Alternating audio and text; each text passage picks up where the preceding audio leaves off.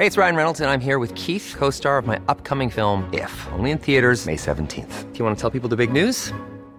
All right, I'll do. Sign up now and you'll get unlimited for $15 a month in six months of Paramount Plus Essential Plan on us. Mintmobile.com slash switch.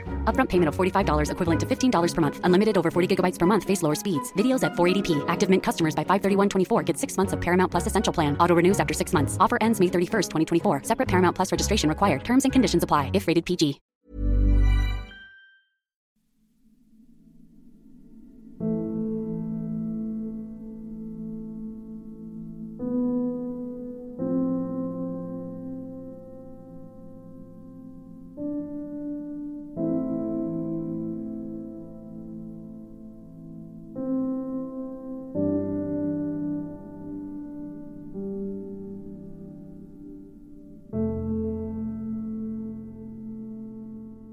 En 1978, un grupo de amigos con diferentes limitaciones mentales se preparaban para participar en las Olimpiadas Especiales de su estado, cuando desaparecieron sin rastro alguno y bajo extrañas circunstancias. Por los siguientes meses, los pobladores y autoridades lograron obtener pistas e información que solo generaron más preguntas que respuestas. Esta es la historia de los cinco de Yuba City, el Diatlop americano.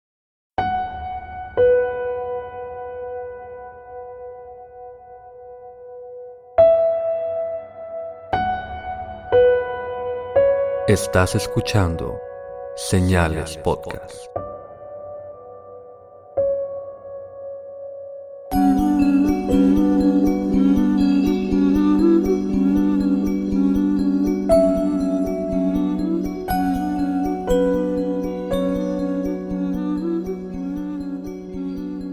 Buenas noches y gracias por acompañarnos en una nueva edición de Señales Podcast.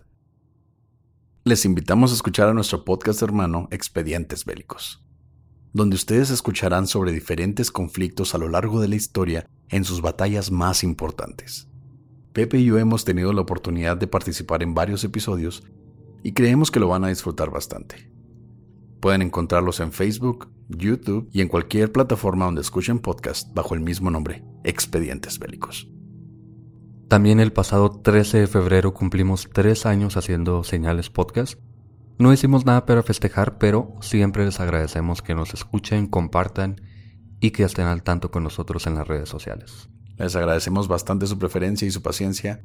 Y ahora, Pepe, vamos con el episodio de esta noche. El Diatlop americano. El caso de los cinco de Yuba City. Ryan Reynolds here from Mint Mobile. With the price of just about everything going up during inflation, we thought we'd bring our prices down. So to help us, we brought in a reverse auctioneer, which is apparently a thing.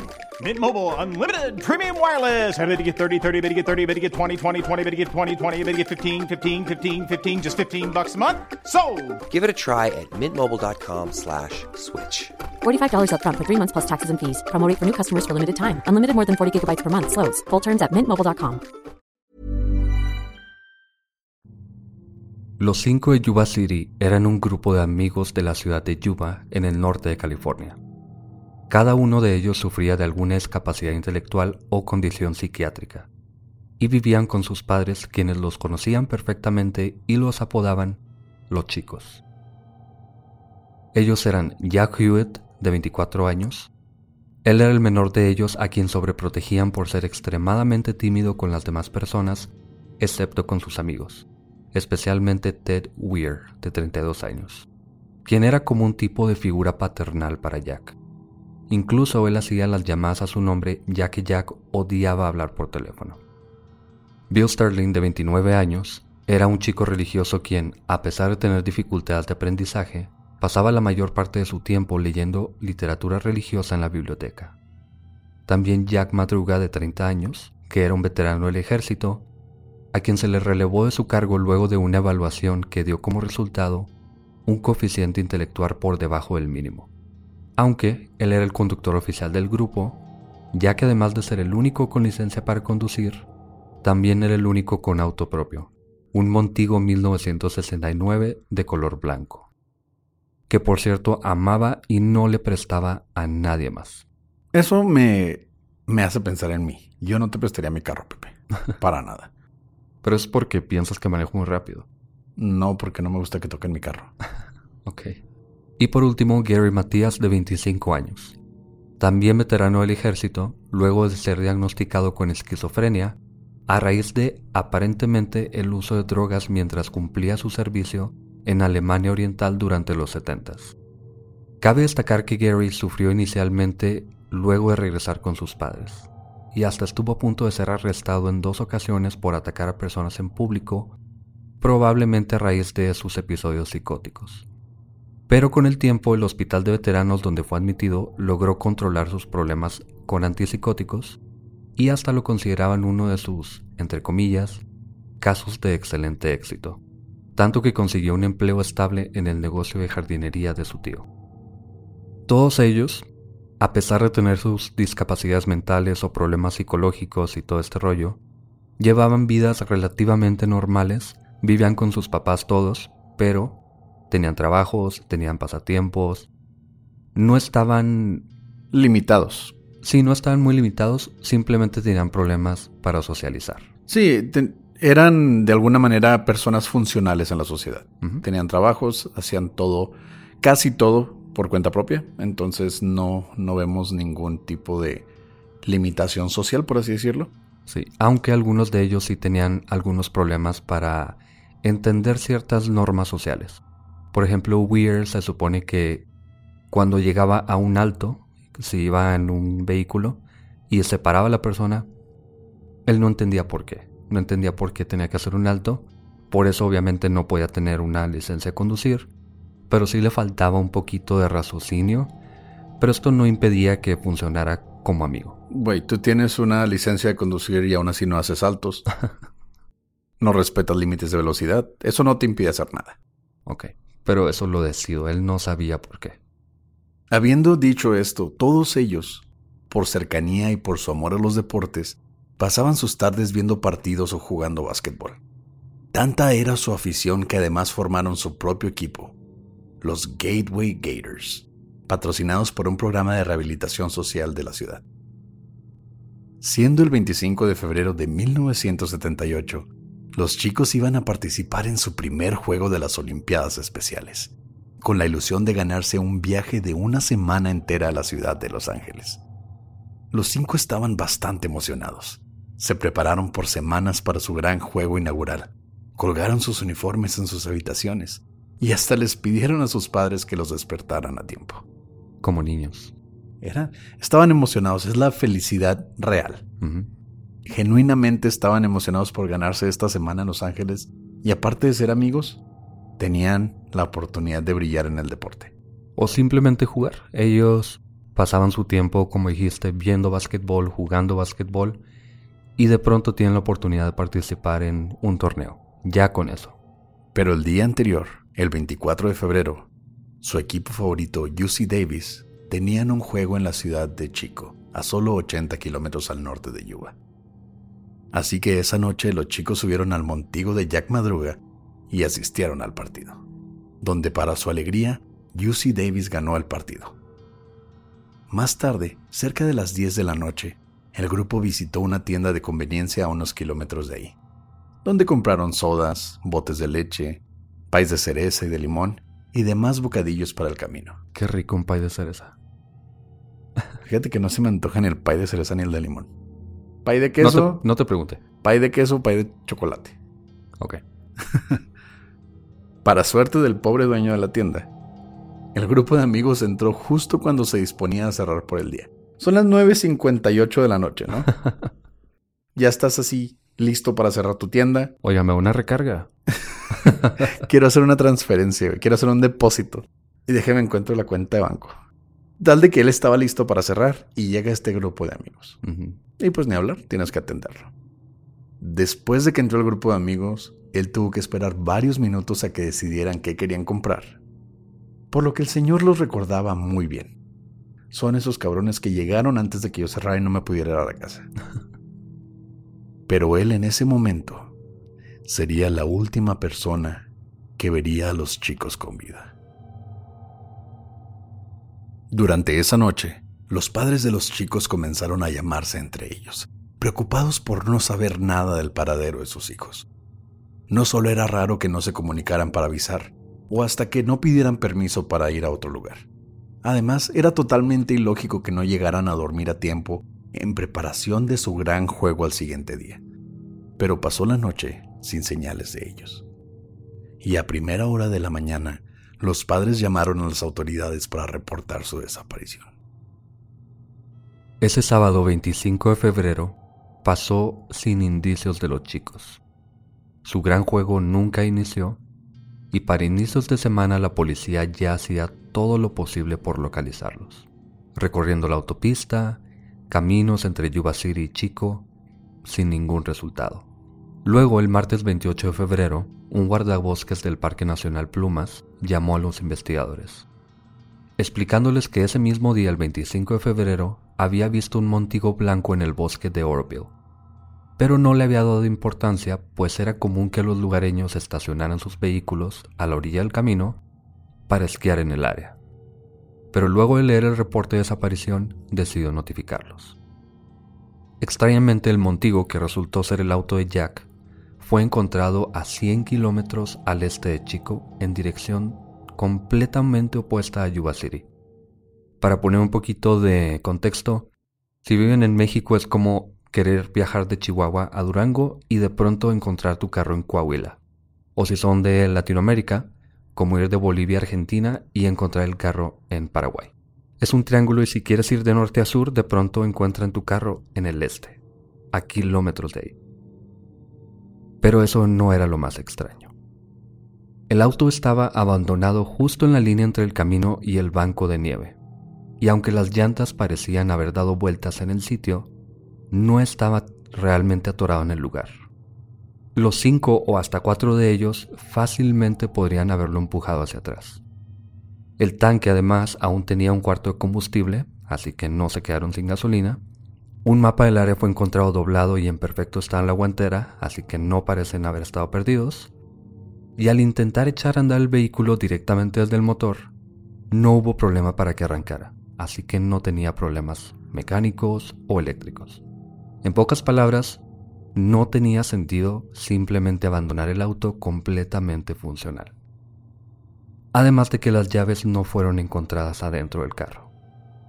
Por si fuera poco, la carrocería y el chasis del auto estaban en perfecto estado, lo que hizo pensar a los investigadores que el conductor manejó por el terroso lugar, o con muchísimo cuidado, o conocía perfectamente el camino además de que el auto fue encontrado sin los candados puestos y una de las ventanas estaba un poco abierta. Esto es algo totalmente ajeno a Madruga, el dueño del carro. Jamás dejaría una puerta abierta, jamás dejaría una ventana abierta, pero parece que él se llevó las llaves. Si fuese un ladrón, un secuestrador, se llevara el carro. O habría algún signo de que algo pasó. Realmente se veía más normal. Lo único fuera de lugar aquí, como tú dices, fue que la ventana estaba abierta. Jack amaba su auto. Era, era su, supongo, su posesión más preciada. Él no habría dejado que le entrara nieve a su carro. Entonces, eso nos hace pensar que alguien más pudo haber hecho esto. ¿Quién sabe?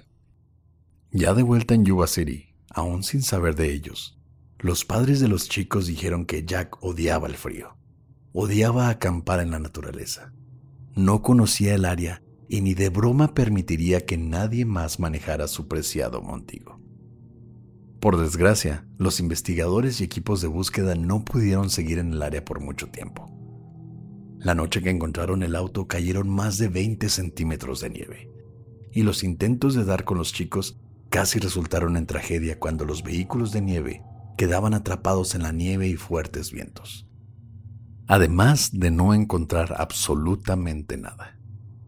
Para tristeza de todos, se encuentra el carro y, y no se sabe nada de ellos. Obviamente están buscándolos porque, como dijiste, viene una tormenta invernal, viene una tormenta de nieve. Es imposible que sobrevivan. Tanta la nieve era, tanto la tormenta tan fuerte, todo, que ni siquiera vehículos especiales pudieron ser suficientes para andar por el área, mucho menos para sobrevivir. Así que son momentos críticos y no se logra encontrar a los chicos. Obviamente todos ya pensaban lo peor. Aparte de que ya habían pasado más de tres días de la última vez que habían visto a los chicos. Durante los siguientes días, cientos de avistamientos fueron reportados a la policía.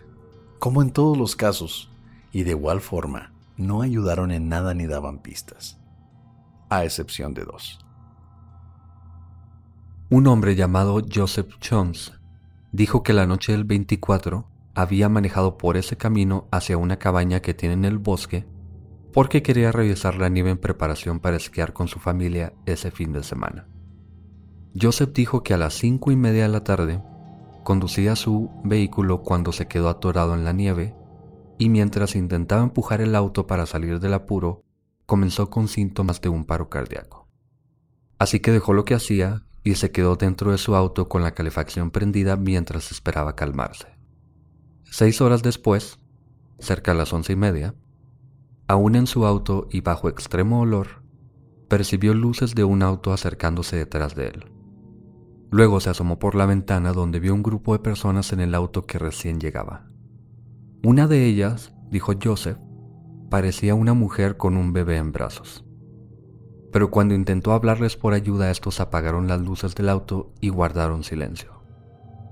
Unos momentos luego vio luces de linternas moviéndose detrás de él pero al llamar de nuevo su atención, las luces se apagaron. Este es el día que fueron al partido y fue después de la tienda. Concuerdan más o menos las horas, concuerda lo del carro, pero nada tiene que hacer ahí una mujer, mucho menos con un bebé, y es demasiado raro que no vayan a ayudarlo. Bueno, quién sabe, tal vez en camino encontraron una mujer con un bebé que necesitaba ayuda. Estos chicos eran personas muy inocentes, muy leales. Tal vez le ofrecieron ayuda.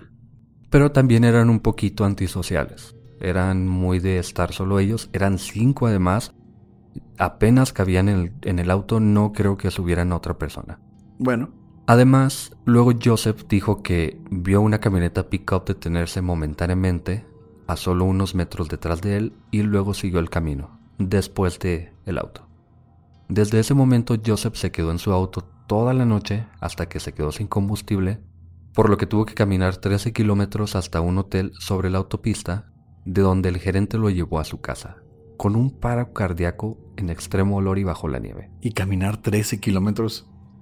Este hombre era un héroe, ya era un héroe. sí. Y luego los doctores confirmaron que sí había sufrido un paro cardíaco de mediana intensidad.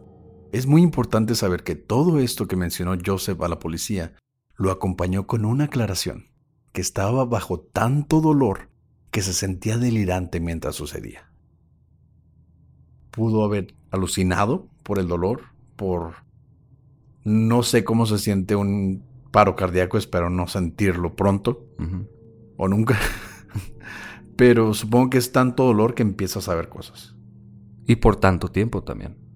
Y aparte, la madre de Ted dijo que su hijo era incapaz de ignorar gritos de ayuda. Entonces no tendría sentido que ellos apagaran las luces cuando él les pidió ayuda. Pero también refuerza mi teoría de que dicha mujer les pidió ayuda y no pudieron decirle que no.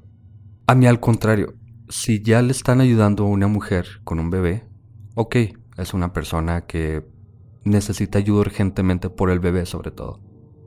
Pero si ya ayudaron a alguien y de pronto alguien les está pidiendo ayuda, no tiene sentido que ayuden a uno y al otro no, y hasta que apaguen las luces. Que apaguen las luces yo lo vi como me escucharon, vamos a ocultarnos. No tanto como no lo escuchamos o lo vamos a ignorar, más bien como no queremos que sepa que no queremos que sepa que estamos aquí.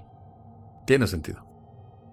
El otro reporte vino por parte de una mujer que trabajaba en una tienda en el pequeño pueblo de Brownsville a unos 50 kilómetros del lugar donde se encontró el vehículo, aún más alejado del camino regular, a Yuba City. El 3 de marzo, la mujer que ya había visto los informes de búsqueda y fotos de ellos, le dijo a la policía que dos días antes, cuatro de ellos llegaron a su tienda en una camioneta pickup roja. Detalles que confirmó el dueño de la tienda. Ahí hay algo que se puede escapar un poquito si no lo Señalamos. Señalamos. Joseph dijo que vio una pickup. No encontré que dijera el color. Pero aquí se menciona una pickup roja. Y Joseph vio esa pickup el 24 de febrero, un día antes de que desaparecieran oficialmente, digamos. La mujer vio esta pickup una semana después. Suponiendo que ellos estén en esta pickup, pasaron una semana o viajando por ahí o en algún lugar utilizando esta pickup que no era de nadie de ellos, con el montigo olvidado y sin darle ninguna llamada a nadie, sin decir nada. Algo que Jack no habría no habría aceptado. Madruga no habría dejado su carro en la intemperie. Pero sí es bastante raro que una persona que, aunque tuviese un paro cardíaco y posiblemente alucinó a una mujer con un bebé, aún así pudo ver una pickup y luego fue confirmado por una persona en una tienda. Bueno, no es una confirmación de que fue la misma, pero sí hay ahí una relación. Sí. La mujer continuó explicando que los hombres parecían fuera de lugar, en sus palabras, con expresiones faciales y ojos abiertos. Parecían perdidos, según ella. Dos de ellos, a quienes reconoció como Jack Hewitt y Bill Stirling, llamaban por teléfono en una cabina en el exterior de la tienda, mientras los otros dos entraron a comprar comida. Y aquí es donde se pone un poquito más raro. El dueño de la tienda añadió más detalles. Según él, Jack Hewitt y Ted entraron a comprar burritos, leche chocolatada y jugos. Que combina con lo que dijimos ahorita de los pies y la leche y todo esto. Compras inocentes, por así decirles. Sí, pero más bien que tienen sentido. No es un detalle que, que no tenga importancia, pues. En este contexto tiene importancia lo Sí, que es compraron. bastante consistente.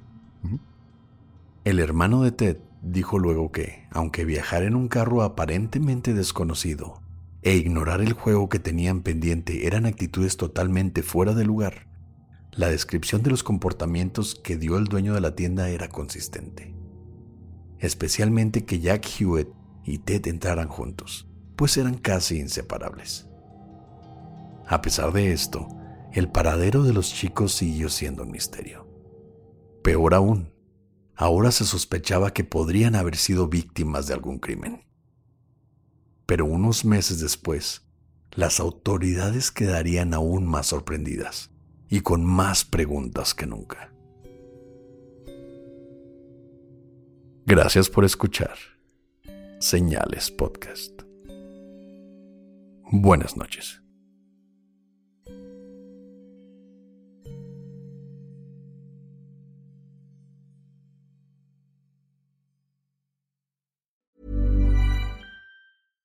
How would you like to look five years younger? In a clinical study, people that had volume added with Juvederm Voluma XC in the cheeks perceived themselves as looking five years younger at six months after treatment. Look younger, feel like you. Add volume for lift and contour in the cheeks with Juvederm Voluma XC. Reverse signs of aging by adding volume to smooth laugh lines with Juvederm Volure XC. For important safety information and to find a licensed specialist, visit juvederm.com. That's J U V E D E R M.com. Not for people with severe allergic reactions, allergies to lidocaine, or the proteins used in Juvederm. Common side effects include injection site redness, swelling, pain, tenderness, firmness, lumps, bumps, bruising, discoloration, or itching. There's a risk of unintentional injection into a blood vessel, which can cause vision abnormalities, blindness, stroke, temporary scabs, or scarring. Talk to a licensed specialist to find out if it's right for you.